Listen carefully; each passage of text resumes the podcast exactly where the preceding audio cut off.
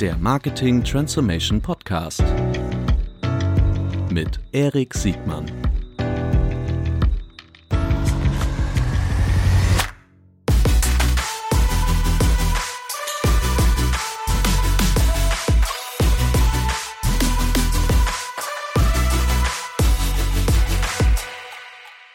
Herzlich willkommen zu einer neuen Folge des Marketing Transformation Podcast. Heute mit Nico Lummer. Herzlich willkommen, Nico.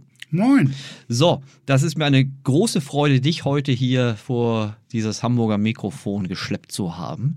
Äh, du bist ein, du bist ja ein Tausendsasser, du wirst dich gleich selbst vorstellen. Wir wollen darüber sprechen, äh, ob es noch Hoffnung in der deutschen oder gar europäischen Medienbranche jenseits der Plattform gibt, äh, was wir von Transformationsprozessen in der Medien- und in der Startup Branche lernen können. Und am Ende haben wir vielleicht noch das eine oder andere eher gesellschaftspolitische Thema äh, im Rahmen der Netzpolitik und ähnlichen Sachen. Wollen wir mal so einsteigen? Nico, stell dich doch mal kurz selbst vor, bitte. Ja, das klingt eigentlich als eine ganz gute Agenda für so einen ne? Podcast. Ja, ja, ich glaube, ich bleibe dabei. ähm, ja, also mein Name ist Nico Lummer. Ich bin mittlerweile, glaube ich, 48 Jahre alt, verheiratet, vier Kinder, Hund und Katze, wohne im wunderschönen Hamburg und äh, beschäftige mich eigentlich seit 1995 mit diesem Internet. Sage auch gerne, ich bin seit 1995 nicht mehr offline gewesen, mhm. ähm, was früher Leute irritiert hat. Mittlerweile haben, glaube ich, viele Menschen mitbekommen, dass man diese mobilen Endgeräte hat und dadurch dauerhaft mit dem Netz verbunden ist. In den 90ern war das tatsächlich noch ein bisschen ähm, abstrus für Leute. Aber ich mache das in der Tat schon ziemlich lang. Ich habe mal angefangen, habe mal ein Wohnheim vernetzt, ähm, damals Ende der 90er in Göttingen. Mhm. Und Wo du studiert dann, hast, dein Studentenwohnheim. Genau, und habe mhm. insgesamt ungefähr, also nicht alleine, sondern mit dem Team, haben wir ungefähr 5000 Wohnheims, Wohnheimplätze ans Netz gebracht. Und ähm, ich habe also wirklich so diesen, ich habe wirklich Kabel gelegt und Löcher gebohrt und solche Sachen gemacht. Äh, Kenne also dieses Internet quasi durch, durch äh, alle Ebenen ähm, vom Kabel bis zum Inhalt. Ähm, und ich glaube, das hat mir auch ganz gut geholfen ähm, später. Ich habe ähm, früher mal als IT-Chef von Orange Media angefangen, ähm, glaube ich ja vor 20 Jahren. Das ist mittlerweile Streu Digital und habe ähm, äh, etliche Jahre ähm, mit äh, Dirk Ströer zusammengearbeitet und ähm, die Älteren werden sich vielleicht noch an diese drei Buchstaben-Domains erinnern, weg.de, neu.de, pkw.de. Da kam dann meistens die Technik von mir, weil ich der CTO war. Und ähm, habe also auch seit 20 Jahren ähm, das Thema Online-Advertising in meinem Blick gehabt und ähm, habe sehr viel Spaß immer noch an dem Thema. Und mache jetzt seit äh, ein bisschen über fünf Jahren den Next Media Accelerator hier in Hamburg. Bin dort Managing Partner, wie das so schön heißt, also Geschäftsführer Gesellschafter. Und wir sind im zweiten Fonds, haben insgesamt knapp äh, 10 Millionen eingesammelt und investieren in sehr, sehr, sehr frühphasige Startups aus ganz Europa und Israel, die wir im Normalfall nach Hamburg holen für ein halbes Jahr, den 50.000 Euro in die Hand drücken und äh, dann dafür sorgen, dass sie schneller wachsen, indem wir sie mit äh, Medienhäusern und Agenturen zusammenbringen. Wir werden gleich noch äh, über den Next Media Accelerator sprechen. Ähm, du hast jetzt unterschlagen, dass du ja auch sehr engagiert bist auf der Netzbuch oder zumindest engagiert warst, weiß ich gar nicht, ob du das immer noch machst. Du äh, warst bei D oder bist bei D64 äh, aktiv gewesen. Stimmt ja, das? Also und, D64. Und darüber hinaus bist du auch noch Kolumnist. Man kann viel von dir lesen. Äh, ja. äh, also du beschäftigst dich auch nicht nur mit diesem Spezialwissen, was du hast, äh, Startups, äh, Advertising und jetzt auch Publishing, die Publishing-Seite. Äh, du interessierst dich auch für das große Ganze, richtig? Ja klar, also ich, ich finde ja generell, dass wenn man sich mit dem Netz ein bisschen auseinandergesetzt hat, ähm, dann sollte man auch immer versuchen, andere Leute mitzunehmen, die aus irgendwelchen Gründen vielleicht nicht, nicht das Interesse oder nicht die Zeit, sich nicht so sehr damit auseinandersetzen, ähm, weil einfach die Digitalisierung unserer Gesellschaft nachhaltig verändert. Und dann ist es ähm, eigentlich ganz praktisch, wenn man sinnvolle Entscheidungen fällt oder wenn man überhaupt Entscheidungen fällt. Und ähm, deswegen habe ich vor, ich glaube, knapp zehn Jahren ähm, angefangen mit einem ähm, jungen Netzpolitiker aus der SPD, Lars Klingbeil, einen, ähm, äh, einen Verein zu gründen, D64, Zentrum für digitalen Fortschritt. Und haben am Anfang äh, eine ganze Reihe von Leuten dabei gehabt, die Interesse am, am Netz haben, Interesse, Interesse an einer gesellschaftlichen Entwicklung, aber auch an der wirtschaftlichen Entwicklung, an, an, an Kultur auch. Und haben versucht, mit so einem glaube, wir waren 15 Leute zum Start, so einen Verein zu gründen, der nicht ein SPD-Verein ist, mhm. ähm, weil wir wollten, dass unterschiedliche Impulse da reinkommen und nicht einfach nur so dieser, dieses übliche, wie es an der Partei oft ist. Äh, es gibt irgendwie eine, eine vorherrschende Meinung und der muss man sich anschließen, ansonsten mhm. wird man an der Partei nichts. Ähm, das wollten wir eben nicht und haben also den Verein als unabhängigen Verein gegründet, ähm, gleich mit einer ähm, ja, mit einem, äh, in, der, in der Satzung verankert, dass Mandats- und Funktionsträgern von Parteien nicht im Vorstand dieses Vereins sein dürfen, um das wirklich von für ein, also ein für alle Mal auch auszuhebeln, ja. dass das Ding irgendwie übernommen werden könnte. Und äh, jetzt sind das, glaube ich, über 500 Mitglieder. Mhm. Ähm, dafür, also alle Netzpolitikerinnen und Netzpolitiker der SPD sind dort Mitglied. Mhm. Ähm, die SPD-Parteivorsitzende Saskia Esken ist Mitglied, ähm, Lars Klingbeil ist Mitglied. Also ich glaube, wir haben mittlerweile einen ganz guten, äh, ich will nicht sagen Durchgriff auf die Politik, aber wir erreichen schon Leute. So. Und ja. Ähm, das wir haben es auch immer wieder geschafft, Impulse zu liefern in die Politik rein, was mir wichtig ist. Also mhm. ähm, primär erstmal in die SPD, das war auch schon überfällig mhm. und dann aber auch darüber hinaus in die Politik. Jeder, jeder, der dich kennt oder der dir begegnet ist, der, der spürt, was für eine hohe intrinsische Motivation du für diese Themen hast. Mhm. Wir werden ja am Ende auch nochmal über Politik und Gesellschaft, die Politik-Gesellschaftskarte spielen wir ganz am Ende nochmal, okay? Kurzunterbrechung für einen Veranstaltungshinweis. Die Project A Knowledge Konferenz gehört meines Erachtens zu den führenden Veranstaltungen rund um die Themen digitale Innovation, Marketing und vieles mehr. Ähm, ihr habt ja von Project A bestimmt schon oft gehört, aus meiner Sicht einer der führenden VCs, gerade so auch in den Schnittstellen Marketing und innovative Geschäftsmodelle. Und äh, die haben eine Plattform geschaffen, um ihr Wissen zu teilen. Und die Konferenz findet jetzt äh, digital statt. Das heißt, ihr müsst euch nicht wirklich nach Berlin bewegen, sondern könnt das remote von euren Rechnern aus machen. Es gibt da tolle Speakerinnen und Speaker, wie zum Beispiel Tarek Müller, Philipp Westermeier, Flo Heinemann, viele andere mehr. Und auch meine Wenigkeit, falls ihr nochmal Bedarf habt, mich nochmal zu hören. Ähm, so, die Project A Knowledge Konferenz äh, findet am 30. Oktober, das ist ein Freitag, ab 9 Uhr statt, ungefähr von 9 bis 18 Uhr. Und das Allerbeste mit dem Code äh, SPINV 2020, SPINV 2020, könnt ihr euch ohne Kosten für euch registrieren und dann teilnehmen. Googelt am besten einfach Project A Knowledge Konferenz und äh, dann sehen wir uns hoffentlich am 30. Oktober virtuell und digital. So, und jetzt geht's weiter. Lass uns nochmal, das ist, glaube ich, auch eine Herzensangelegenheit für dich, die über den Next Media Accelerator sprechen. Was ist eigentlich so die, die Raison d'être? Was ist so die Idee dahinter gewesen, ähm, so ein, so ein, ja, früh, ich weiß gar nicht, ob das also wie ein Frühphasen-Inkubator-Modell eher ist. Äh, es ist ja kein klassischer VC, aber was war sozusagen die, der Kerngedanke dahinter? Also ähm, es gab mal vor, ich glaube so acht Jahren oder sowas, einen Ausflug, wie das damals üblich war, ähm, von der Führungsriege der deutschen Presseagentur dpa in Silicon Valley. Mhm. Äh, also es wurde quasi das gelobte Land besucht und mhm. ähm, danach hat man sich überlegt, es wäre eigentlich ziemlich schlau, wenn die dpa, die ja so eine Art Genossenschaft in Deutschland ist, die hat knapp 180 Gesellschafter, also jedes Medienhaus, aber auch die öffentlich-rechtlichen sind dort Anteilseigner dass so eine zentrale Institution ähm, in, in, Deutschland auch eigentlich ganz gut geeignet wäre, um etwas quasi einen zentralen Dienst im Bereich Innovation anzubieten. Mhm. Und da hat man sich dann überlegt, wie man das machen könnte. Es gab ein Vorbild in den USA, ähm, Meta.vc, ein Accelerator, ähm, der hat sich sehr auf Storytelling fokussiert. Ähm, und das war so ein bisschen so die Initialzündung, auch im Dialog mit der Stadt, dass man hier einen Accelerator ähm, hin packen sollte, der von der Branche getragen wird. So, und ähm, das hat dann die DPA auch initiiert und ähm, hat dann versucht, einen richtig guten Geschäftsführer zu finden. Das war erfolglos und dann haben sie mich genommen. und ähm, seitdem mache ich das, also seit fünfeinhalb Jahren. Ja. Und ähm, die Grundidee ist wirklich, ähm, Innovationsimpulse in Medienhäuser und Agenturen reinzutragen, indem sich die Medienhäuser und Agenturen mit jungen Startups auseinandersetzen. Ja, ich, glaub, ich glaube, da wird auch jeder Hurra schreien, also auch auf der Werbung treiben. Mhm. Du weißt ja, hier hören überwiegend äh, auch, auch Advertiser äh, zu.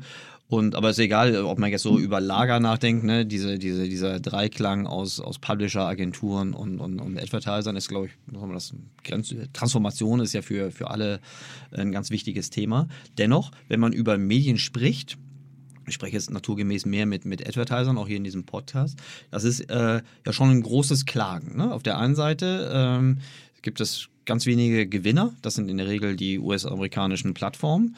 Ähm, und dann gibt es einen riesen äh, ich weiß gar nicht, wo die Unzufriedenheit anfängt und ich weiß auch nicht immer, wie viel berechtigte Unzufriedenheit es wirklich gibt, aber die, die deutsche Medienlandschaft, wenn wir sie mal ähm, so verallgemeinern betrachten wollen, ähm, die scheint in einem zwar immer noch profitablen Zustand zu sein, aber auf einem ganz schlechten Trend zu laufen das, ich weiß, das kann man jetzt diskutieren und dann sagen alle, nee, stimmt ja gar nicht, die Reichweiten, gerade im Print, die, ist, die sind ja gar nicht so schlecht. Ähm, aber alle Advertiser, die klar messen und rechnen können, äh, die wissen, dass sie da sehr wahrscheinlich äh, bald die Wer kennt wen Nullkurve irgendwie äh, durchschlagen werden. Äh, wie kannst du mir Hoffnung machen, dass es mit, mit nicht-Plattform, mit nicht US-amerikanischen Plattformen außerhalb dieser, dieser Plattformwelt trotzdem noch Hoffnung gibt für die deutsche Medienlandschaft? Ja, das ist eine spannende Frage. Ähm, du kannst mir auch sagen, wenn es sagt, es gibt keine Hoffnung. Nee, also, also, zum einen ist dieses, dieses Klagen, von dem ja. du sprichst, das ist in der Tat so ein bisschen so wie bei den Landwirten, die auch immer mhm. sagen, es ist zu nass, zu trocken, zu windig, zu wenig windig und so. Also die das gehört zum Geschäft. Die beklagen sich auch immer, aber ich glaube, da kommt noch mehr hinzu. Ich glaube, mhm.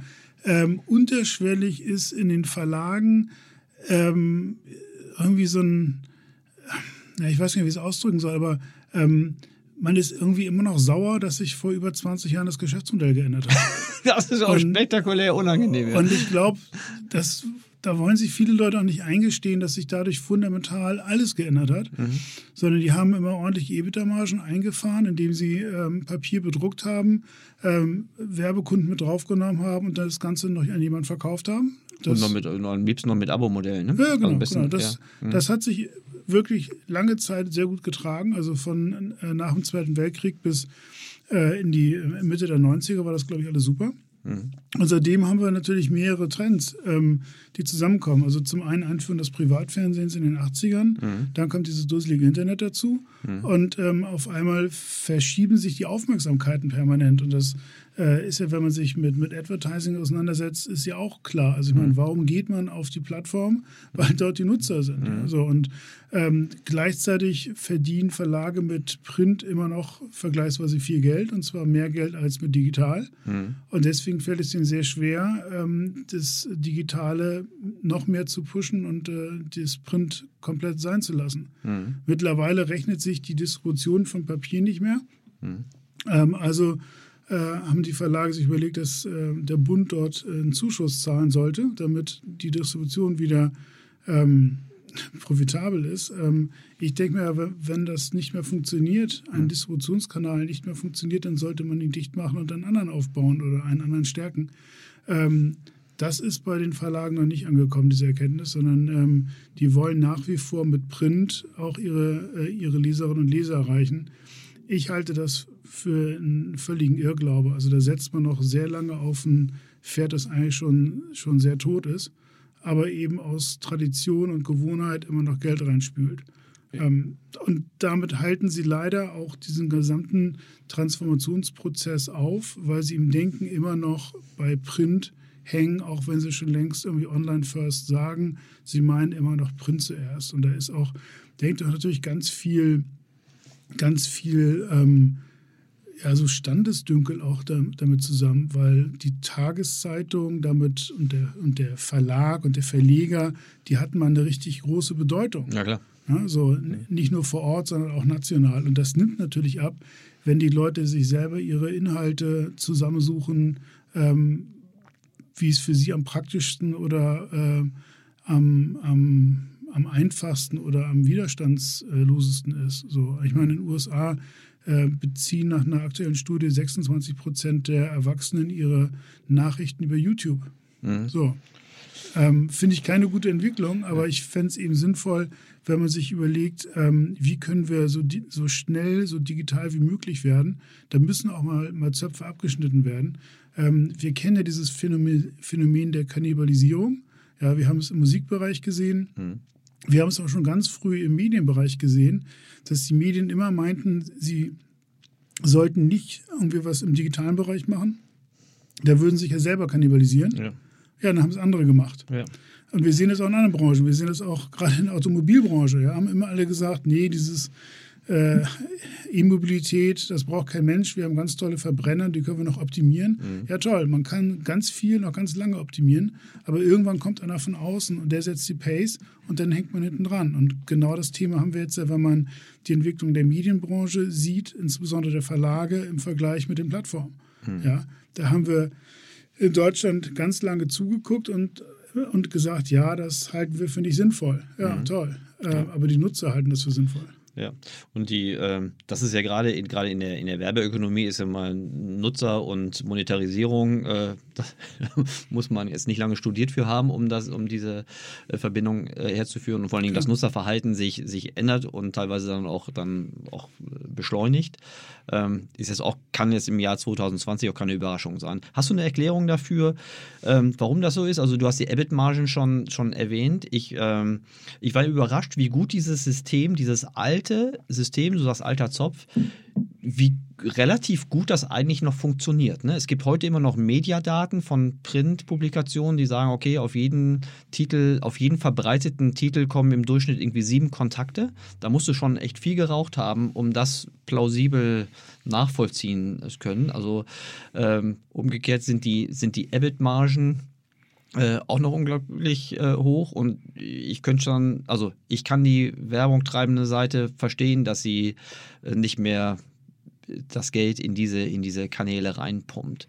Äh, aber hast du eine Erklärung dafür, warum das so lange, also dieser schleichende Verfall auf, auf, auf komfortablem Niveau noch so lange gut geht? Also ja, also Normalerweise ich, dürfte das das ja gar nicht geben. Es müsste ja schon viel schlimmer sein. Ich denke, das hat zum, zum einen mit Gewohnheit zu tun mhm. und zum anderen natürlich auch mit, mit diesem Gefühl von Größe verbunden mit Haptik. Ja, mhm. also ähm, es ist einfach sieht einfach schöner aus, wenn du eine ganzseitige Anzeige äh, im Stern hast oder in der Tageszeitung, als wenn du irgendwo so eine komische Bannerstrecke irgendwo hast oder Retargeting machst. Die ich keinem zeigen kann. Ja, ja also du, du, musst dir das auch mal ja. überlegen, wenn du, wenn du jetzt, äh, wenn du was mit Werbung machst, ja, und ähm, entweder du schrubbst irgendwie hunderte von Banner-Varianten oder lässt mhm. sie automatisch zusammenbauen mhm. oder du machst eine geile große Kreation und die mhm. wirkt immer noch geiler, ähm, im TV auf 30 oder 45 Sekunden hm. als, als 8 Sekunden Pre-Roll. Ja, klar. So.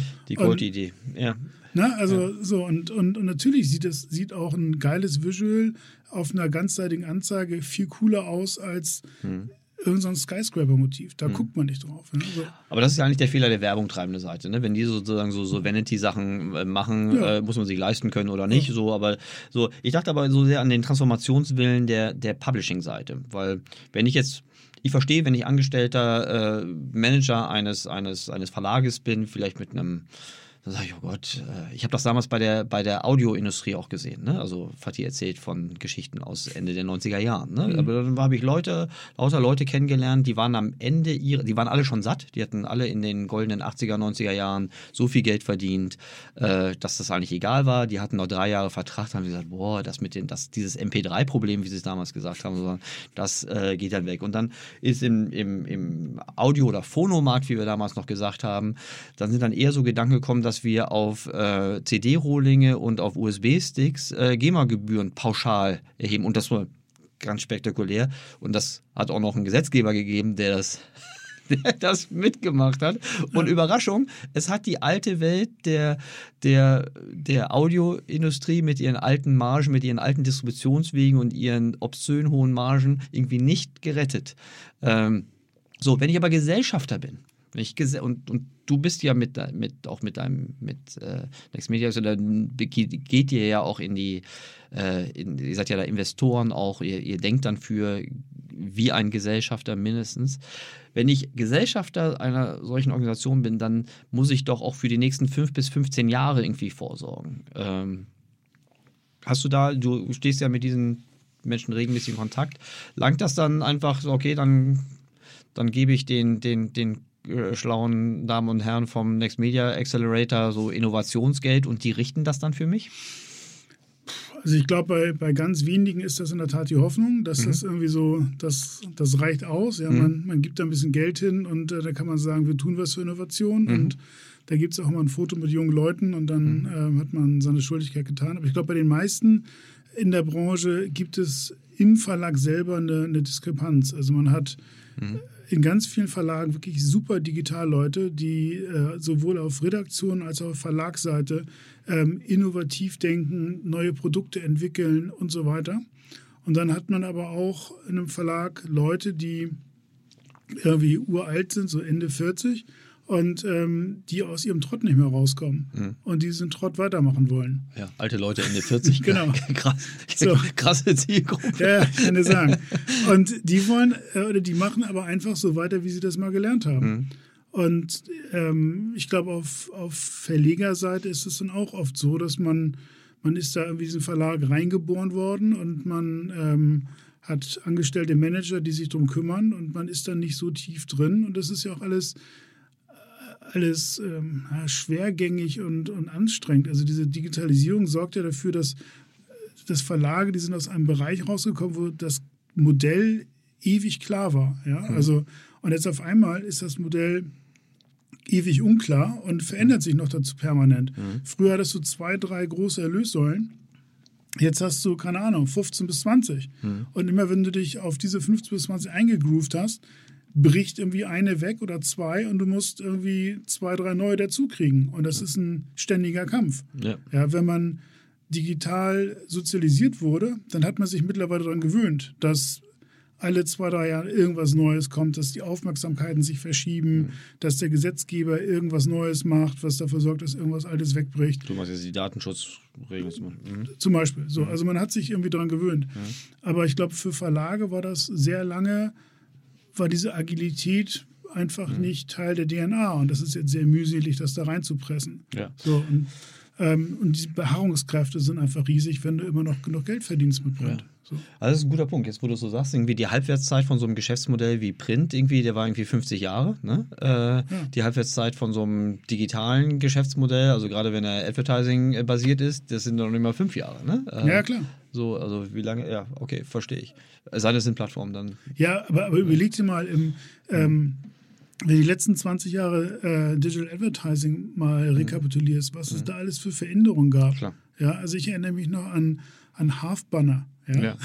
ja klar. so, ich erinnere also, mich an Triple-Banner, die im Grunde nur so eine, so eine Posttür-Attribuierungsfunktion äh, hatten, die klar. vermutlich mit der Werbewirkung nicht. Äh, äh, so. zusammengehen. Und, und überleg dir, was, was man im Bereich Analytics alles gelernt hat in diesen 20 Jahren. Mhm. Und äh, dann haben wir einen Schwenk auf Mobile, dann haben wir äh, einen, einen, Schwenk auf, auf Social, wir, mhm. wir haben, wir haben mit, mit, äh, mit TikTok und Snap haben wir jetzt Inhalte, die mhm. vergänglich sind. Das hatten wir mhm. vorher auch nicht. Ich meine, das sind schon, schon fette Herausforderungen und die passieren jetzt alle hm. zwei, drei, vier Jahre. So. Ja, Targeting-Möglichkeiten, Monetarisierungsmöglichkeiten, Versteigerungsprinzipien, so klar. Also VUCA auf allen Kanälen haben wir im Digitalen gelernt. Okay, die alten Geschäftsmodelle, die mussten das nicht, das leuchtet mir total ein. Ja. Okay, jetzt haben wir genug gejammert. Äh, letztendlich, also mir ist es ja auch ehrlich gesagt ein bisschen egal. Aus einer, aus einer rein ökonomischen Sicht würde ich sagen, okay, ich bin ja, ich bin im Herzen irgendwie Marktliberaler äh, wir sagen, okay, dann ist das, die hatten jetzt ihre, ihre profitablen Zahlen und sie haben auch, und das ist der Teil, der mir ein bisschen Sorgen macht, sie hatten ja auch eine gesellschaftspolitische Bedeutung. Ähm, ich finde, also gerade Medien, die ordentlichen Journalismus gemacht haben, die haben, äh, finde ich, haben sich sehr verdient gemacht äh, um unsere demokratische, freiheitliche Gesellschaft. Ähm, und das ist aber eigentlich das Problem, was, was kommt, was, was tritt in diese Fußstapfen rein. So, und das ist, sieht halt äh, auf der Monetarisierungsseite sieht das halt für ganz wenige ganz toll aus und auf der gesellschaftspolitischen Seite hat es bis jetzt, also würde ich sagen, die letzten fünf Jahre, äh, mal abgesehen von vielleicht vom arabischen Frühling, irgendwie sonst aus meiner Sicht mehr Ärger uns eingebracht, als dass es wirklich äh, was gebracht hat. Aber das ist ein ist ein anderes Thema. Lass uns mal kurz nach vorne gucken. Hast du auf der Innovationsseite, ähm, nenn uns doch mal, jetzt kannst du mal ein bisschen deine Portfolio-Unternehmen äh, hier pitchen. Was sind denn so deine, ich weiß, das ist ein bisschen wie, wie mit Kindern, wenn man jetzt einen raushebt, dann ist das ungerecht für alle anderen. Aber ähm, nenn mir doch mal so ein paar Unternehmen, wo du sagst, ja Mensch, die sind eigentlich äh, fast prototypisch für Beispiel für Innovation oder Transformation. Also ich muss noch einen Satz sagen zu dem zum Thema Innovation und, und Medien. Ich finde, ja. es ist eben unerlässlich, dass die Medienhäuser ähm, innovativer werden und auch weiter bestehen bleiben. Mhm. Ähm, das sage ich nicht, weil ich, weil ich gerne irgendwie etablierte Modelle in die neue Zeit retten will, sondern mhm. ähm, es geht ja um, um Medienvielfalt und es geht um lokale Angebote. Mhm. Und wenn wir das nicht mehr haben, dann verlieren wir sehr viel. Das mhm. kann zwar ab und zu mal durch irgendwelche Community News Ansätze kompensiert werden, aber ähm, die, die Möglichkeit, die Verlage haben, eben äh, Themen zu recherchieren, einzuordnen und so weiter, das ist schon viel wert. Und ähm, es gibt Landstriche in den USA, wo eben keine Tageszeitung mehr ist. Und das ist dramatisch. Ja? ja. So, und ähm, deswegen tue ich eben ähm, mit dem nächsten Media Accelerator alles dafür, dass wir Innovationsimpulse in diese Branche reintragen, weil das eben für unsere Demokratie unerlässlich ist, dass wir das haben. Ja. ja. Also, ähm, da stimme ich dir total zu. Gleichwohl werden nicht, nicht alle Medienhäuser, die wir in Deutschland jetzt haben, auch in zehn Jahren noch da sein, ähm, weil Print einfach weiter runtergeht und äh, man sich da eben beeilen muss, dass man die Nutzer im digitalen Bereich aufbaut. Mhm. Ja, so, und dieses alte Argument, dass alte Leute äh, kein Digital können, das ist ja nun auch spätestens seit Corona widerlegt, weil ja. äh, Land auf, Land ab Leute das Digitale nochmal neu für sich entdeckt haben. Mhm. So. Mir fällt, mir fällt in der Diskussion, aber da kommen wir gleich zu, ja. zu, euren, zu euren innovativen Unternehmen. Mir fällt auf, dass wenn wir über Medien sprechen, dass wir hier sehr oft über Print sprechen. Es gibt ja noch die Bewegtbild-Kollegen. Jetzt bist du, äh, äh, glaube ich, leidenschaftlicher Hamburger. Ist das, äh, liegt das an, der, an dem geografischen Footprint, äh, dass, dass hier in Hamburg zum Beispiel eher traditionelle Printverlagshäuser sind und die, die TV-Sender eher im Süden der Republik oder im Westen der Republik an, angesiedelt sind? Das ist also, Zufall. Ähm, nee, das Zufall ist es sicherlich nicht, aber also Studio Hamburg ist jetzt nicht gerade winzig. Und ist, ja, das ist eine Produktionsgesellschaft, die haben ja kein Outlet. Das ist die zweitgrößte Produktionsgesellschaft in Deutschland. Also, die fast nur vom öffentlich-rechtlichen. Nee, nee, nee, die ja. produzieren auch für Netflix und Co. mittlerweile. Echt? Okay, ja, gut. Aber so, ich, ich, denke halt sehr stark an, die letzte Meile zum Kunden und das hat ja, ja halt mehr. Klar, eine die, die, kommerziellen Anbieter ähm, sitzen alle äh, rund hm. um München, klar. Mhm. Aber ähm, wir haben trotzdem mit. mit und im Westen, im, ich glaube, in Köln sitzt auch noch so ein. Ja, stimmt. Ich weiß, die gibt es auch noch. ähm, nee, aber wir, wir haben hier mit, mit NDR und gerade mit ARD aktuell mhm. äh, ja durchaus ähm, große TV-Anbieter, die auch mhm. nicht ganz irrelevant sind. Also mhm. Tagesschau ist irgendwie das, die meistgesehene Nachrichtensendung in Europa. Ja. Also ich komme auch jetzt nur drauf, weil aus meiner Advertiser-Perspektive, wenn ich über ähm, analoge Medien äh, nachdenken, dann denken die halt sehr stark immer in Budgetgrößen und mhm. dann kommt Print halt schon gar nicht mehr vor. Ne? Die, ja. Also momentan der größte Painpoint ist äh, die sinkende Reichweite auf der analogen TV-Seite. Ne? Äh, und die, die YouTube, äh, Social, Facebook-Welt, die tickt halt ganz, ganz anders. Und ja. dieser ein Out, also ähnlich so wie du es beschrieben hast, Geschäftsmodell, was 20 Jahre lang halt gut funktioniert hat, ist ja im TV genau das gleiche Thema. Ja. Und aus der Advertiser-Perspektive war es halt unglaublich äh, komfortabel, irgendwie x Milliarden GIPs äh, jede Stunde irgendwie erreichen zu können. Und das äh, funktioniert jetzt auch nicht mehr, weil es genauso wie die, das Landstriche in den Vereinigten Staaten gibt, wo es keine Tageszeitung mehr gibt, gibt es jetzt auch schon Zielgruppen in unserer deutschen Demografie, die schon lange kein lineares Fernsehen mehr geguckt haben. Ja. So, und das ist jetzt nicht so, dass die dann alle nur in der Tagesschau-App unterwegs sind. Ja, das stimmt. Das ist ja. nicht das größte Problem. Gut, aber ähm, die, äh, die, die Innovationen und ja. die, die Beispiele ist aus, aus deinem Portfolio. Mach uns mal ein bisschen Hoffnung ja. oder gib uns mal, gib uns mal einen Sense, was da, was da alles noch so Gut, also zukommt. wir haben in 75 Startups investiert. Mhm. Die werde ich jetzt einmal kurz alphabetisch aufzählen. Ja, bitte. in chronologischer Reihenfolge. ja. Nee, ich, ich pick einfach mal, mal ein paar, äh, ein paar Highlights mhm. raus. Also ähm, da ist sicherlich hier aus Hamburg Atriba, die machen mhm. eben äh, Attribution Modeling als Software as a Service. Mhm. Das Ganze auch nicht, nicht unerfolgreich, mhm. ähm, sondern, glaube ich, seit fünf Jahren äh, beharrlich wachsend. Mhm. Ähm, wir haben ähm, Spectrum aus Berlin, die machen, ähm, sind gestartet als, als botbasiertes äh, als botbasierte Inhalte, interaktive Inhalte-Distributionsplattform, ähm, waren äh, Partner von äh, Facebook für Bots auf Facebook Messenger, als das gestartet ist. Das war schon ganz cool. Ähm, so als kleine Drei-Mann-Klitsche ähm, waren sie dann in Palo Alto bei einer Developer Conference und Mark Zuckerberg hat dann vorgestellt, das sind unsere Partner. Und dann war da so eine große Logotapete mit irgendwie SAP und Salesforce und Spectrum. Sehr gut, ja. Das war schon ganz cool. Die entwickeln sich auch super, haben gerade im ähm, Dezember noch eine Finanzierungsrunde gemacht. Ähm, also wenn man interaktive ähm, Kampagnen machen will, dann sind die genau die, die richtigen. Also eben botbasiert kann man eben äh, individuelle Kommunikation abbilden. Mhm. Wir haben, was ich total cool finde, Attention Insight. Das ist ein Startup aus äh, Litauen. Die machen ähm, die machen diese Heatmaps, die man kennt von, äh, also von, von Websites, aber auch von, äh, von Bildern. Äh, die machen die komplett AI-basiert. Das mhm. heißt, man schiebt das einfach kurz durch die Maschine und kriegt sofort die Antwort, wo die Leute hingucken werden.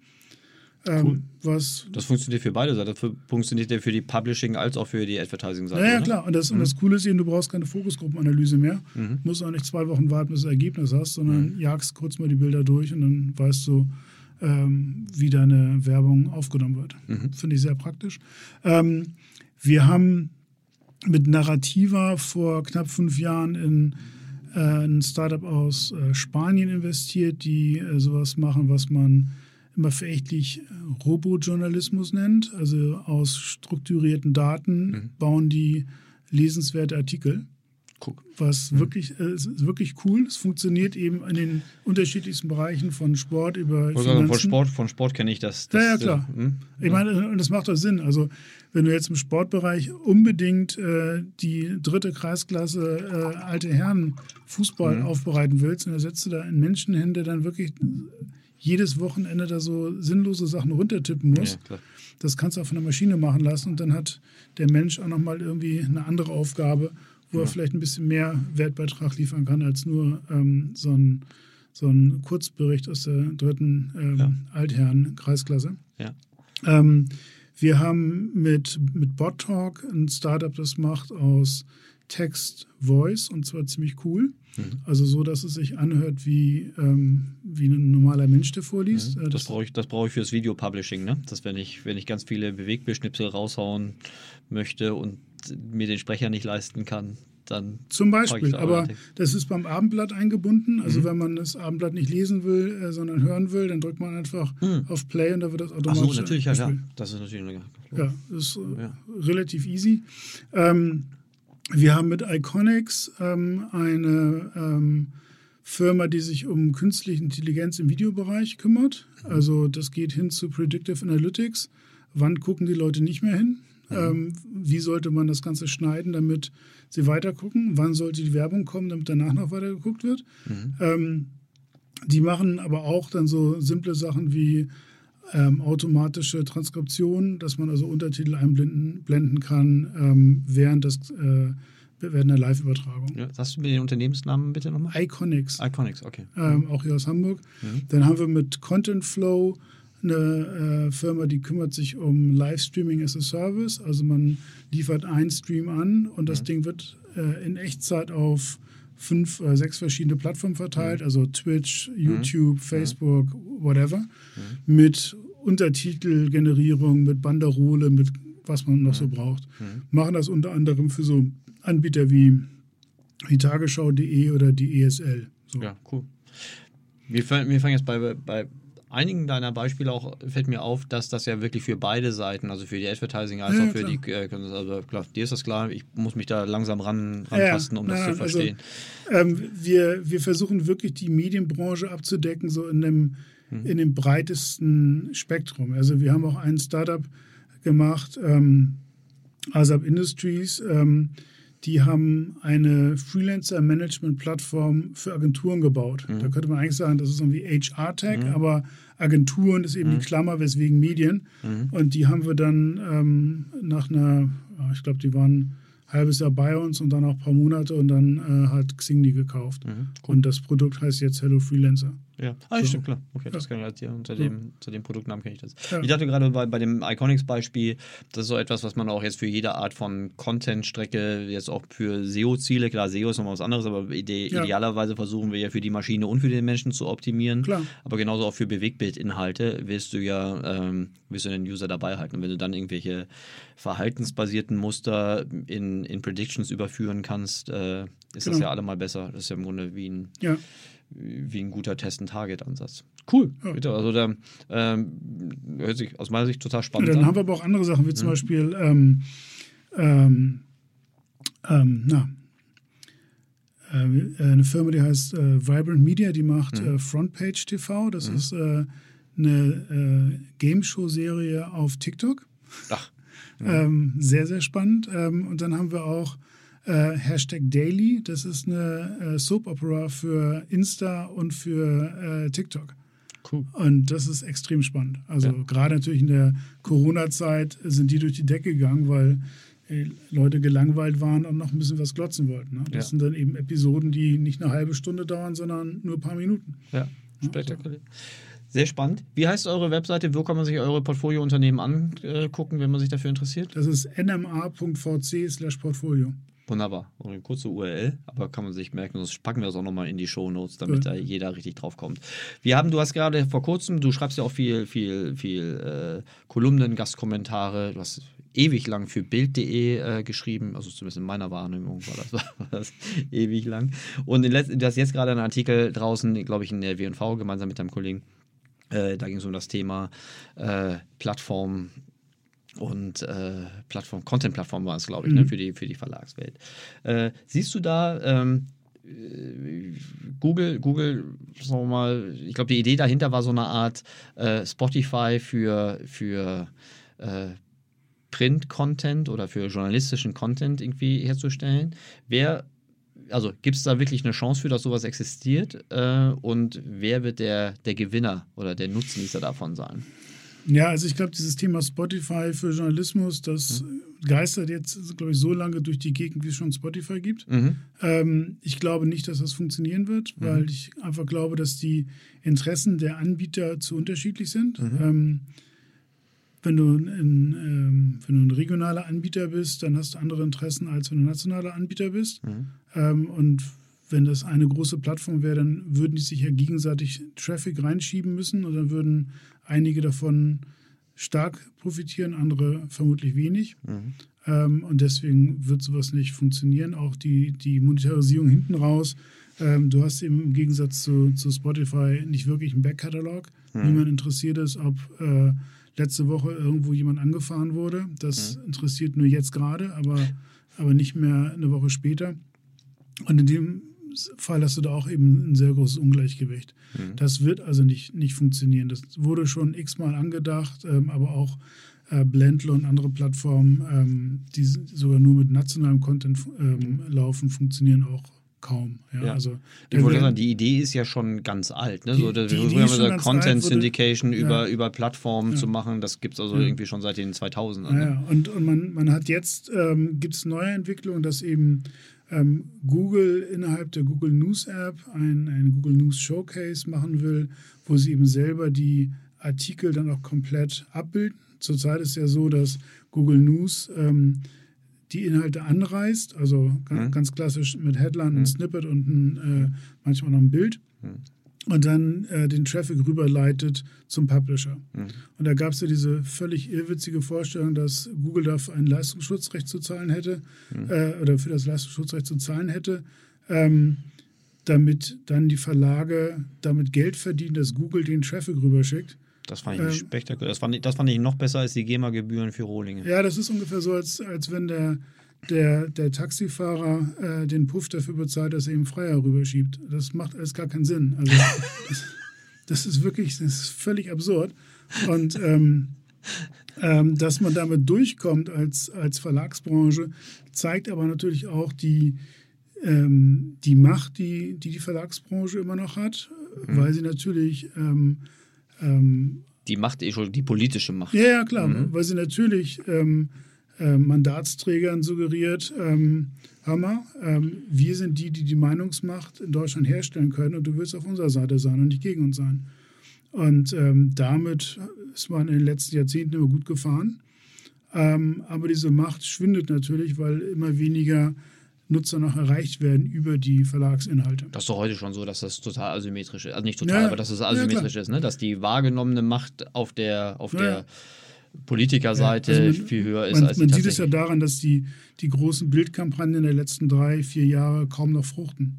Ja, Also früher hätten die alle mega Erfolg gehabt, mittlerweile ähm, perlen die ab, weil Leute nicht mehr so sehr Bild lesen. Ja, so. aber das, äh, also eben meiner etwas distanzierten Wahrnehmung ist das so eine Art Gewohnheitskartell aus reichweitenstarken Medien, Print als auch, die, also aus irgendwelchen Gründen scheinen ja auch immer wieder die Redakteure, die die Talkshows äh, besetzen, äh, dann die Bild zu sehen und, und umgekehrt, dann die, die wesentlichen Meinungsmacher und Politiker einladen ja. und das so eine Art sich selbst befeuernder Kreislauf darstellt, ja. der aber natürlich ein immer kleineres Spektrum noch erreicht ja. oder nochmal einen nicht mehr repräsentativen Ausschnitt.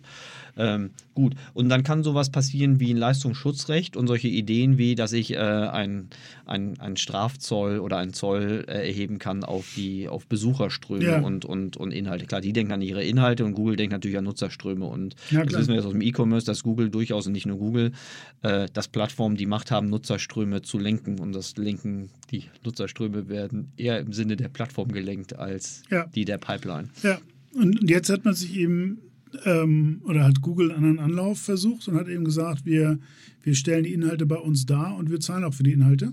Mhm. Ähm, und zahlen auch für Inhalte, die hinter der Paywall liegen. Ähm, was schon mal ganz interessant ist, mhm. Ähm, weil natürlich ein Argument äh, gegen Paywalls immer ist, dass dass Leute quasi von dem Informationsfluss ausgeschlossen werden, was mhm. ich ziemlich albern finde, weil die sich auch vorher eine Zeitung kaufen mussten, ja. ähm, um Inhalte äh, mhm. rezipieren zu können. Aber ähm, so versucht eben Google, aber auch Facebook, die das Ganze in den USA schon machen und auch bald in Europa launchen werden, äh, versuchen eben über ihre Plattform Inhalte einzuspielen, die sie von Verlagen einkaufen. So, das wird aber nicht für alle Verlage die Rettung sein. Das wird ich glaube, initial sind das bei Google 20 Verlage. Ich vermute mal, bei Facebook wird es ähnlich sein. Ähm, sind vermutlich auch die ähnlichen, äh, die gleichen Verdächtigen, die da äh, ähm, zum Zuge kommen. Für die anderen wird es natürlich schwieriger werden. Mhm. Und es gibt dann auch immer wieder natürlich ähm, ähm Kriterien, die ähm, genommen werden von äh, den Plattformanbietern, welche Inhalte überhaupt wann ausgespielt werden. Mhm. Das heißt, man verliert auch so ein bisschen die Hoheit darüber, welche Inhalte man wann wem zur Verfügung stellen will, weil das eben die Plattform übernimmt. Ja, weil auch die Selektion ja eine redaktionelle, eine redaktionelle naja, Entscheidung klar, ist. Ne? Klar. Okay. Boah, das macht mir jetzt wenig Hoffnung. Also ich habe gerade so überlegt, wie viele erfolgreiche Paywall-Konzepte kenne ich denn eigentlich? Also ich weiß noch nicht mal, ich kann noch nicht mal sagen, was wirklich erfolgreich ist. Ich kann nur mhm. relativ gut sagen, was garantiert nicht erfolgreich ist, weil das kann man durchaus halt in Analysen schon relativ äh, gut greifen. Aber jetzt in den plattformunabhängigen Paywall-Angeboten kenne ich also ist mir zumindest kein relevant großes deutsches traditionelles Modell bekannt. Ich meine sowas wie, wie Zing nehme ich, äh, OpenBC äh, Zing nehme ich jetzt oder äh, WeWork nehme ich, nehme ich da raus, weil es im Grunde ein Subscription-Modell ist für, für, für eine andere Art von Mikroplattform. Ne? Äh, sonst die anderen verlagsspezifischen Paywalls, da kann ich von außen nicht erkennen, dass die wirklich eine große Relevanz äh, haben. So äh, sonst gibt es die US-amerikanischen Beispiele. Also da, auch da kommt immer nur Washington Post und äh, New York Times und noch ein paar. Ja, aber, aber New York Times ist eine globale Marke. Das, mhm. das ähm, sind immer tolle Zahlen, aber man verkennt völlig, dass wirklich die die meiste Reichweite außerhalb von New York haben mhm. ähm, und auch äh, außerhalb der USA sehr, sehr präsent sind. Mhm. Das kannst du nicht vergleichen mit, nee, nicht. mit dem mhm. Hamburger Abendblatt. Ähm, ja. Nein, aber die, die, ähm, die digitalen Bezahlsysteme bei den Verlagen ähm, werden immer mehr angenommen. Mhm. Ähm, was auch damit zu tun hat, dass immer mehr Artikel dahinter gepackt werden. Mhm. Ähm, ja, wie jetzt beim Spiegel zum Beispiel auch. Ja, ne? ja, klar. ja klar. das ist dann irgendwie prohibitiv. Ja, so, die werden immer, die werden relativ immer mehr angenommen, aber das heißt ja noch längst nicht, dass die Paywall für diese Art von Inhalten ein erfolgreiches Geschäftskonzept ist. Das heißt, ich verwalte doch da nur den Bestand, oder? Naja, du, du hast ja das Problem, dass, dass Nachrichten ganz oft äh, eine Commodity sind. Ja? Also Mhm. ähm, wenn, wenn irgendein Unfall auf der Autobahn passiert, dann hat das eben nicht nur eine Zeitung, sondern etliche. Mhm. Ja, und die, die Unterscheidbarkeit ist eben nachher eine Analyse, Mhm. die ist auch, wenn du dezidiert lokalen oder hyperlokalen Content hast, da hast du eine Unterscheidbarkeit. Mhm. Aber dieses, dieses generelle, Trump steht auf dem, auf dem Balkon und winkt, das haben sie alle. Und äh, wenn du das hinter die Paywall machst, hast du eigentlich kaum irgendeinen Vorteil. Und, und das ist eben, eben die Schwierigkeit. Wir haben, wir haben, also mittlerweile ist eben, ist eben ein anderer Inhalt auch nur ein Klick weg. Und das war früher nicht so. Du hattest eine Zeitung im Abo und hattest den Anspruch, dass diese Zeitung von der Weltpolitik bis, äh, bis zu den lokalen Nachrichten und dem lokalen Edeka-Angebot irgendwie alles abbildet. Ja. So. Die, ehrlich gesagt, ich denke ja gar nicht so viel für die Medien, also außer so, vielleicht so diese gesellschaftspolitische äh, Funktion, die sie, die sie haben. Ich denke ja mehr für die Advertiser und da ist es schon so, wenn jetzt zum Beispiel Paywalls ähm, mächtiger würden, wäre das aus der Advertising-Perspektive ja gar nicht besonders gut. Das ist ja ungefähr so attraktiv wie ein Adblocker, ne? weil das ist ja auch jetzt kein Geheimnis, die, dass alle bezahlt Inhalte eher werbefrei sind äh, oder sich so eine Art äh, sehr selektiven Versteigerungsprinzip öffnen, dass im Grunde nur noch ganz wenige äh, mit ihrer Botschaft durchkommen. Ne? Und vor allen Dingen diese Aber das ist Art, doch aus Advertiser-Sicht positiv. wenn es kein, gar keine Werbung gäbe, dann so wäre das eine Herausforderung. Wenn es weniger Werbung gibt, hast du auch mehr Sichtbarkeit für, für deine Werbung. wenn diese wenige Werbung versteigert wird, ist das im Grunde wie in der Suche. Ich sage sag erstmal nicht, dass das positiv oder negativ ist. Das ist auf jeden Fall ein Paradigmenwechsel, auf den man sich einstellen muss. Hast du beim Fernsehen ja auch schon. Ne? Also um jetzt bei YouTube und Facebook durchzukommen, musst du ja auch nicht einfach in TKP denken, sondern musst du in Targeting und, und Bidding denken. Ne? Nur wenn jetzt irgendwie der Real Estate für mögliche, das ist, wir müssen ja auch immer sagen, wir reden hier immer von dummer Unterbrecherwerbung. Ne? Das ist ja jetzt noch nicht feine, äh, feine Kommunikation, sondern Klar. das ist ja immer noch, so wie wir eine Übersetzung der alt der seit 100 Jahren gelernten, nicht 100 Jahren, aber irgendwie seit den 50er Jahren gelernten Art der Unterbrecherwerbung, um Konsumenten äh, zu erreichen. Ähm, so, aber das hat mal einer aus der FMCG-Welt ganz unfreiwillig komisch äh, gesagt. Machen, die machen so Shampoos und Seifen und sind international und machen ganz viel TV-Werbung. Und er sagte, naja, wir haben hier das Problem, dass immer mehr junge Zielgruppen Medien konsumieren, die vollkommen werbefrei sind als ob das das Problem der im Raum anwesenden Publisher und Agenturen äh, ist. Das ist ja erstmal ein Problem desjenigen, der versucht, Zielgruppen zu erreichen. Ne? Und wenn das dieser Trend, der sich auf Netflix, Amazon, ähm, also Bewegtbild durchsetzt, dann auch praktisch in den letzten Qualitätsinseln durchsetzt, dann wird meine Herausforderung, relevante Zielgruppen auch im Upper Funnel äh, zu erreichen, ja immer, immer schwieriger, weil ich so eine Negativselektion habe, ne, die sich leisten können, das sind ja oft, also kaufkräftige, die haben dann eine Paywall, die haben einen Netflix, die haben auch vielleicht einen Sky und alles mögliche. Und der ganze Rest, der mehr Zeit als Geld hat, ähm, der ist in den, in den, in den Freemium-Varianten. Und das ist für mich als Werbungtreibender eine Negativselektion, die mir eigentlich nicht gefallen kann. Ja, aber andererseits, ähm, ich finde also diese, wenn man sich schon Qualitätsmedium nennt und dann hat man aber, aber unten irgendwie diese ganzen ähm, Tabula-Strecken, Mhm. äh, da wird man auch immer schlecht, weil di- dieser Schrott am Ende einer Seite äh, hat dann natürlich eine Anmutung insgesamt wie so ein Kleinanzeigenblatt. Ne? Total. Voll gebombt mit sinnloser Werbung, die mich nicht interessiert und die noch dazu ganz oft auch wirklich kompletter Rotz ist. Ja? Also ähm, da finde ich schon, dass, dass wenn weniger Werbung da wäre, würde es insgesamt die Werbung aufwerten und auch vermutlich die, die, die Akzeptanz erhöhen. Relevanz, ja klar. Ja. Die, äh, ich glaube, da könnten wir beide uns jetzt richtig reinsteigern, was also zum Beispiel alles noch Qualitätsme sich Qualitätsmedium schimpft und was im Grunde, wenn man genauer hinguckt, im Grunde die, die gleichen Monetarisierungstricks überlegt, die mit der eher mit der abgesägten Schrotflinte aber, funktionieren. aber du siehst, du siehst einen Trend bei, bei Regionalverlagen, dass sie jetzt eben ein sogenanntes Reichweitenportal haben. Mhm. Äh, ganz, also Tag 24, ähm, aber auch, ähm, äh, also gibt es jetzt immer, also die, die fallen mir alle ein, ich glaube von Funke heißt das Angebot für Hamburg Moin. Mhm. Ähm, also einmal äh, boulevardmäßig im, Mhm. im Stil von, von mopo.de oder bild.de mit Mhm. also kurzen Sätzen und starken Visuals und dann daneben äh, quasi das, ähm, das eher Paywall-fokussierte äh, Portal wie Hamburger Abendblatt oder so. Also Mhm. diese, ähm, diese Mischung gibt es jetzt immer öfter. Wir haben, wir haben vorhin schon, dass Sie das, sagen wir mal, diesen Unfall des Leistungsschutzrechts irgendwie ähm, äh, schon, schon erläutern. Das ist so mein, mein Übergang zu der, zu der Politikdiskussion. Die, ähm, man könnte sich ja fragen, wie konnte es dazu kommen? Also was, welche Abwägung hat man eigentlich genommen, dass es äh, von der Gesetz, vom Gesetzgeber ernsthaft sowas gab wie ein Leistungsschutzrecht? Du hast schon gesagt, okay, die Verlage haben halt Macht, aber dazu gehört ja auch eine gewisse ein gewisses fachliches Verständnis, wo vermutlich auch mehrere Seiten gehört wurden, hoffe ich jetzt mal. Ich weiß, dass da ein, ein Hamburger Unternehmen da anscheinend sehr, sehr, sehr treibend war, dieses Leistungsschutzrecht äh, durch Hamburger slash Berliner Unternehmen, muss man jetzt sagen. Ähm, aber du, du verstehst ja Politik dramatisch besser als ich. Äh, erklär mir, was ist da schiefgelaufen oder positiv formuliert, was muss in Zukunft besser laufen, damit sowas nicht nochmal passiert? Also ganz kurz gesagt, hatte das Digitale oder hat es immer noch keine Lobby.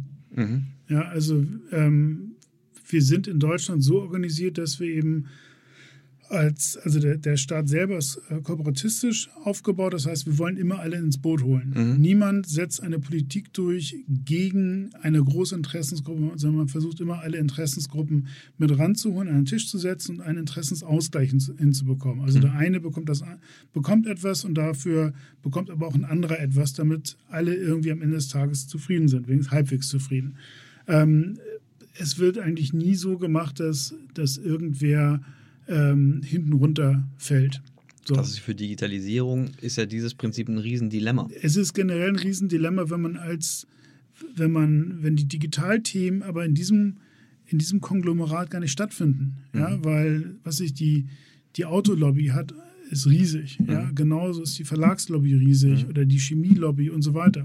So, dann ähm, klar, es, es gibt den äh, Bundesverband Digitale Wirtschaft. Aber guck dir mal die, die, die Digitalbranche an, wie zerklüftet das ist. Also von, von, von Advertisern über Freelancer, über Developer, die haben alle unterschiedlichste Interessen. Ja, klar. Und es ist ganz schwierig, die unter einen Hut zu kriegen. Oder E-Commerce und ähm, VR oder was auch immer. Also da, da sind so viele, das ist so vielfältig. das ist nicht leicht zu verstehen, ne? Das, Ja, es ist vielfältig, es ist nicht, nicht leicht zu verstehen. Es gibt auch immer wieder ähm, gegenläufige Interessen innerhalb dieser großen, immer weiter wachsenden und sich verästelnden Digitalbranche. Und deswegen ähm, gab es da ganz lange wirklich gar keine Lobby. Und das heißt, wenn Leute nicht nerven und sagen, wir wollen jetzt aber, dass dieses Thema behandelt wird, dann macht die Politik das nicht. Warum? Weil die Politik sich darum kümmert, was Leute umtreibt. Und wenn sie das Gefühl hat, das interessiert niemand, dann kann man sich da richtig schön ähm, Arbeit mitmachen und am Ende dankt es keiner. So. Und wenn, du, wenn das Digitalthema noch so ähm, auf so einer Metaebene ist oder so weit weg ist von der Realität der Leute, dann kannst du dich eben nicht vor den Infostand, äh, an den Infostand bei Aldi stellen und sagen, aus folgenden drei Gründen sind wir dafür oder dagegen, weil die Leute das gar nicht verstehen. ja. Und wir haben jetzt, glaube ich, durch diese, durch diese Corona-Nummer haben wir auf einmal einen Digitalisierungsschub hinbekommen, weil bei ganz vielen Menschen der Schalter umgelegt wurde und jetzt verstanden haben, warum eigentlich. Das sind Diskussionen, die wir die letzten zehn Jahre geführt haben, wo Leute immer gesagt haben, ja, aber brauche ich doch gar nicht. Ja?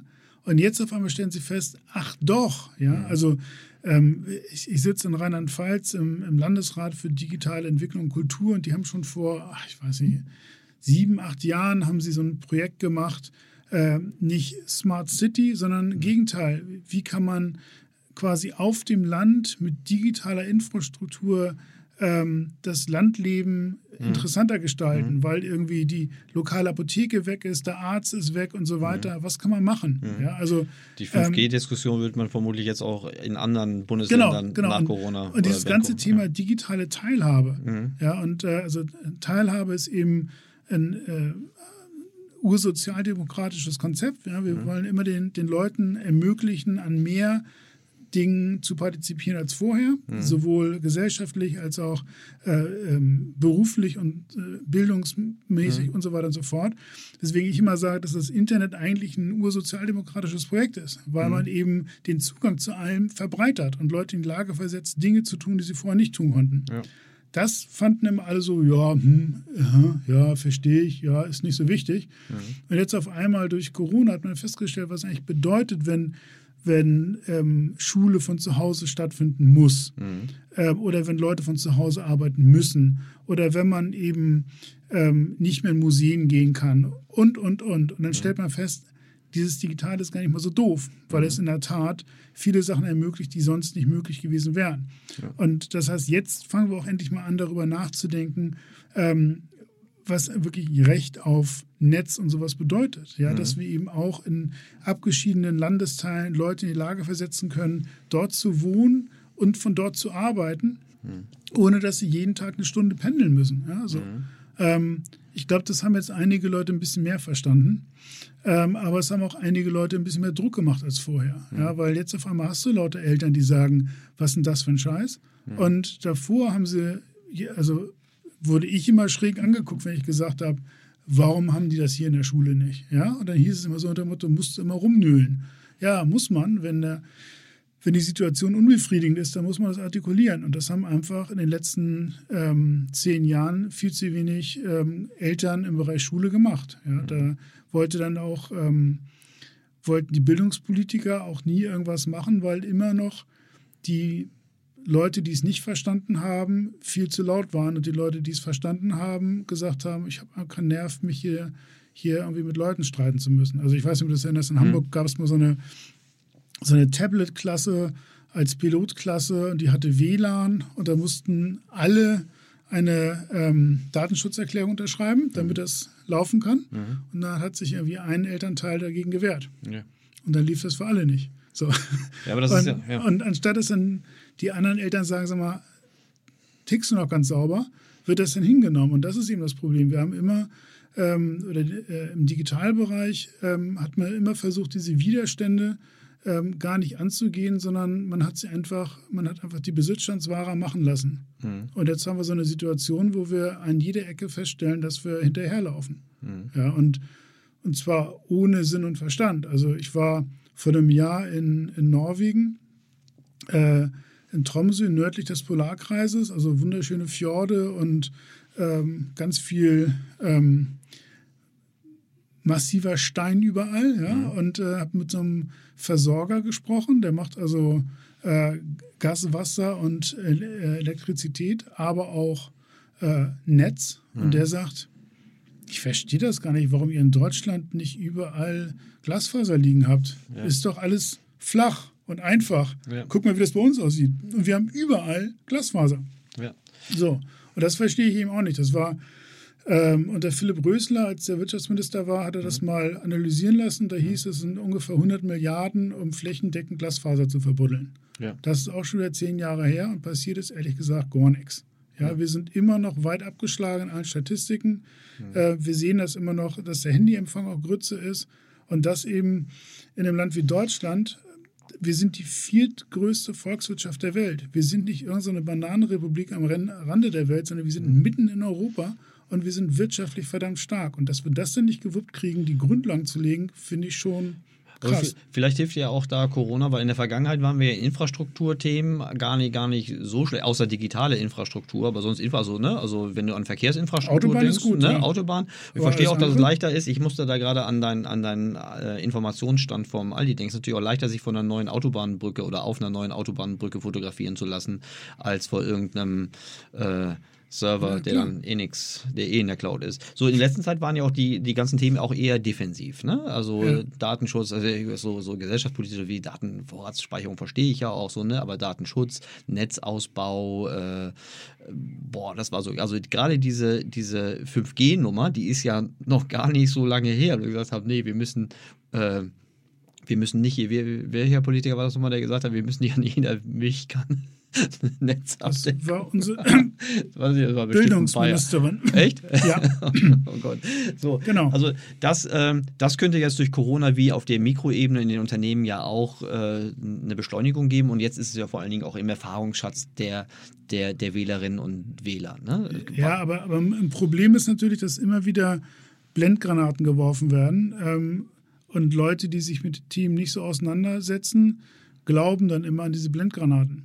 Ja, also ähm, es ist extrem schwierig, ähm, Rechtsverstöße im Netz ähm, wirklich nachzuverfolgen und Leute auch wirklich zu bestrafen. Ja. Warum? Weil der Bereich seit Jahrzehnten vernachlässigt wird. Ja. Stattdessen postulieren Innenpolitiker, wir brauchen die Vorratsansprechung. Ja. Hilft überhaupt nicht, aber klingt natürlich eindrucksvoll, Ja. macht aber in der Praxis gar keinen Sinn. Ja? So, jetzt wird über 5G geredet. Aber wir haben immer noch nicht Glasfaser überall. Ja, also, äh, weißt du, anstatt dass man mal sich um die Basics kümmert. Ich habe, als ich damals die Wohnheime vernetzt habe, habe ich 98 oder sowas Glasfaser bei mir äh, im Wohnheim gehabt.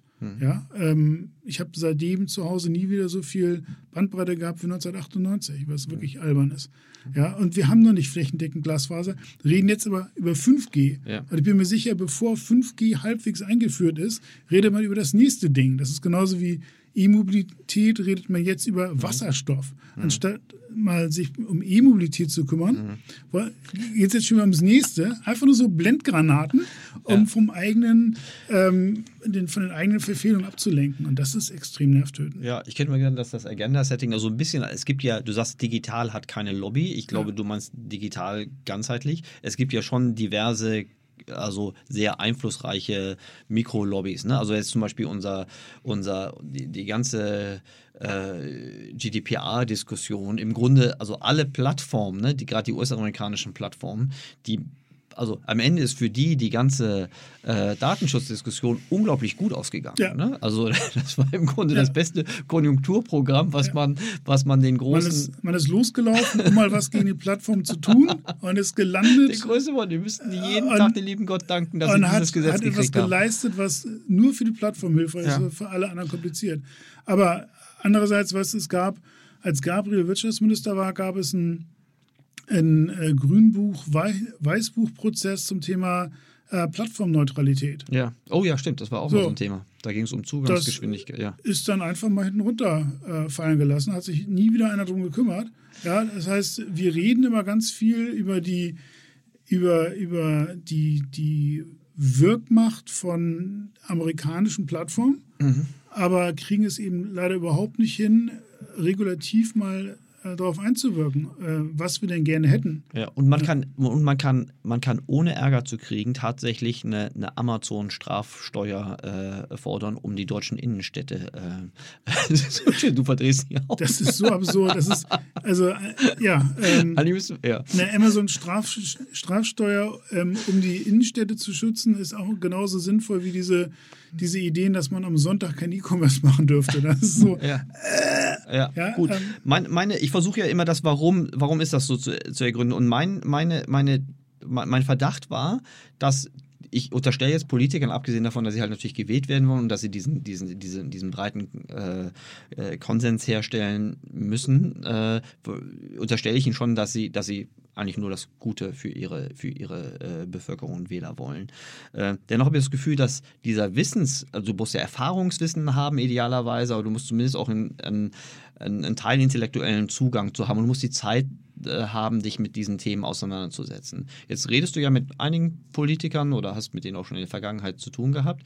Ähm, weiß ja nicht, ob du Namen nennen willst, aber kennst du, kennst du viele digital kompetente und wissens, also neugierige, digital neugierige Politiker?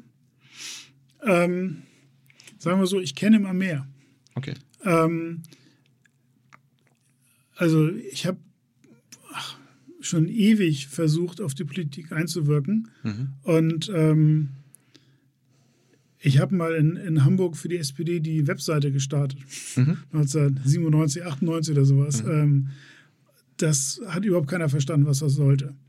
Ähm, du hast immer noch die Administratorenrechte. Ne? Nee, habe ich, hab ich schon länger nicht mehr. Das wäre aber witzig.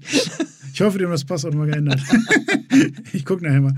Nee, aber ähm, das hat damals wirklich keiner verstanden. Dann habe ich ganz früh versucht, irgendwie Open Source, mhm. also Linux im Vergleich zu Microsoft irgendwie ähm, voranzutreiben, weil ich das mhm. auch gesellschaftlich wichtig finde. Mhm. Hat auch keiner verstanden. Mhm. So, mittlerweile haben wir, also angefangen mit der Diskussion damals um Zensursolar, mhm. ähm, haben wir da ein Umdenken, das sich noch nicht in äh, äh überall manifestiert, aber was man eben sieht, also ich habe damals äh, lange mit Olaf Scholz gesprochen, warum diese ähm, die damals ähm, vorgeschlagene Lösung, ähm, wie man Kinderpornografie mit irgendeinem mhm. mit so einem Stoppschild irgendwie mhm. bekämpfen könnte, warum das kompletter Schwachsinn ist. Mhm. Und ähm, da hat er dann irgendwann angerufen und hat gesagt, okay, ich habe es jetzt verstanden, ich mhm. räume das Thema ab und das hat er auch mhm. getan und da mhm. bin ich mir auch dankbar für. Ähm, aber diese intellektuelle Fähigkeit, sich neuen Themen anzunähern und auch alte Vorstellungen, ähm, die, die aus der analogen Welt mit irgendwelchen Bildern rübergerettet mhm. werden ins Digitale und dann aber nicht funktionieren. Mhm. Diese intellektuelle Kapazität ähm, haben nicht alle. So, mhm. Und ähm, ähm also Olaf ist sicherlich einer, der, der das hinbekommen hat, aber auch, weil er hier als Bürgermeister in Hamburg gesehen hat, wie relevant das Digitale ist. Also mhm. für, für die Stadt, äh, für das äh, Bruttosozialprodukt der Stadt ist eben äh, Informatik und alles, was dazugehört, sehr, sehr wichtig geworden. Mhm. Und das hat er eben ähm, intellektuell sehr früh schon gemerkt, dass für eine urbane Stadt dieses Thema wichtiger ist als, als anderswo. Mhm. Ja, ähm, ich sehe das in Rheinland-Pfalz mit Malu Dreier, die ein ganz, ganz großes Interesse hat, über Digitalthemen ähm, die Region attraktiver zu machen, Arbeitsplätze nicht nur zu halten, sondern auch neue zu schaffen, die dann wieder in, in Zukunftsbranchen sind. Mhm. Ja, so, und, und darüber ähm, verstehen jetzt immer mehr dieses Thema. Ja? Und mhm. ich will das gar nicht nur an meiner Partei festmachen, sondern es gibt auch bei der, bei der Union Leute wie äh, Dorothee Bär oder Thomas Jatzombeck, die da ein ganz großes Verständnis haben, die aber natürlich auch primär Digitalpolitiker sind. Ähm, mhm. Irgendwann, ähm, wenn du so ein bisschen mehr in die Breite gehst, dann fällt das dann, äh, also merkst du eben, dass das Wissen immer weniger wird. Ne? Mhm. Also äh, Politiker sind auch in aller Regel also sind entweder Fachpolitiker und kümmern mhm. sich um ein Thema mhm. überwiegend und dann mhm. sind sie bei den anderen Themen nicht so gut aufgestellt. Mhm. Oder wie Sigmar Gabriel immer von sich behauptet hat, er sei Universaldilettant, mhm. also versteht von allem so ein bisschen was, aber von nichts richtig viel. Mhm. Ähm, und das ist natürlich bei so einem hochkomplexen Thema wie Digitalisierung, was sich ja quer über alle Bereiche legt, ähm, extrem schwierig ähm, dann, dann durchzuziehen. Also Brigitte Zyprius hat mal gesagt, dass Internet ist wie Europa. Es mhm. tangiert wirklich alle Teile. Ja. Ja. So, und ähm, damit hat sie eben auch recht. Und das ist ein Umdenken, wenn du im politischen Prozess ähm, anfangs einfach nur sagst, du machst jetzt, keine Ahnung, Umweltpolitik und jetzt musst du Umweltpolitik immer noch mit einem Digital mhm. Aspekt mitdenken, genauso wie aber auch Sozialpolitik, Bildungspolitik und so weiter. Überall kriegst du diese Komponente mit rein, die immer relevanter wird. Und das sorgt dafür, dass sich immer mehr Leute auch damit auseinandersetzen. Mhm. Das macht ja Hoffnung. Ich also verstehe mich nicht falsch. Ich habe da großen Respekt vor, vor, vor denjenigen, die sich wirklich in der Politik engagieren. Das ist ja, hast ja eigentlich wenig Incentives. Äh, heute wirklich in die Politik zu gehen und äh, sieht man auch, wie wenig Quereinsteiger es wirklich, wirklich gibt. Ähm, und dieses Thema, also entweder Universaldilettant oder positiv, also wirklich Generalist und mit einer Fähigkeit schnell einzuschätzen, was ist eigentlich ja. jetzt, jetzt äh, mit welcher Priorität zu verfolgen, das ist ja, ist ja wirklich super komplex. Und selbst uns, uns, uns Ökonomen ist ja, also die wir, also wir haben wirtschaftlichen Nutzen, äh, Digitalisierung zu verstehen und zu verbessern. Ja. Und auch wir kommen ja an Grenzen und äh, müssen ständig unser, unser Wissen weiterentwickeln und frisch halten. Ja, klar, vor allem das, das Blöde ist ja, du. Ähm, du musst den Menschen da draußen ja in, in Bildern erläutern, warum du etwas machst. Hm. Und dann hast du diese, diese Veränderungszyklen, die immer schneller werden. Mhm. Und du hast aber natürlich Politik, die langsam sein muss, weil man muss viel diskutieren mit vielen Menschen, um möglichst viele mitzunehmen. Das kannst du nicht in einer, im Hauruck-Verfahren machen. Das hat man in Paris gesehen, als Macron losgelegt hat. Ja. Ähm, hat er richtig viel äh, auf, auf einmal gemacht und hat richtig viele Leute verprellt, weil die gar nicht wussten, was er sollte. Das heißt, diese Langsamkeit von Demokratie, die ist auch gewollt. Ja, und die hat auch Vorteile. Hat natürlich Nachteile, wenn wenn Veränderungen so schnell sind, dass du eigentlich gar nicht mehr hinterherkommst, weil du immer noch dabei bist, den Leuten zu erklären, was in dem vorvorherigen Zyklus ja, passiert ist. Ja. So. Ähm, das ist ein, ein riesen Kommunikationsthema. Mhm. Nico, wir kommen so zum, zum, zum Ende. Ich könnte echt noch lang mit dir, mit dir, mit dir sprechen. Äh, meine Abschlussfrage: Wie hältst du, Nico Lummer, dein Wissen frisch? Ähm, ich könnte jetzt heuchlerisch sagen, ich höre natürlich Podcasts. Nee, das tun wir ja beide nicht. Aber das tue ich nicht. ähm, nee, ich lese viel. Ähm, hm. Ich äh, bin noch einer von diesen altmodischen Menschen, die einen ähm, äh, RSS-Reader haben. Mhm. Und da habe ich meine Quellen drin und die arbeite ich jeden Tag durch. Ähm, mhm. Ich lese immer mehr Newsletter, mhm. weil ich ähm, finde, dass die sehr zielgerichtet sein können. Mhm. Und ähm, gibt mir schnell einen Überblickwissen und ansonsten lese ich auch sowas wie Bücher, aber natürlich nur äh, in digitaler Form. Ja, sehr gut. Lieber Nico, ganz herzlichen Dank. Ich Sehr gerne. dir äh, für alle deine, deine Projekte und natürlich auch für den Next Media Accelerator ganz viel Erfolg. Und äh, vielen Dank, dass du hier deine Zeit investiert hast. Ja, habe ich gerne gemacht. Danke. Bis dann. Danke.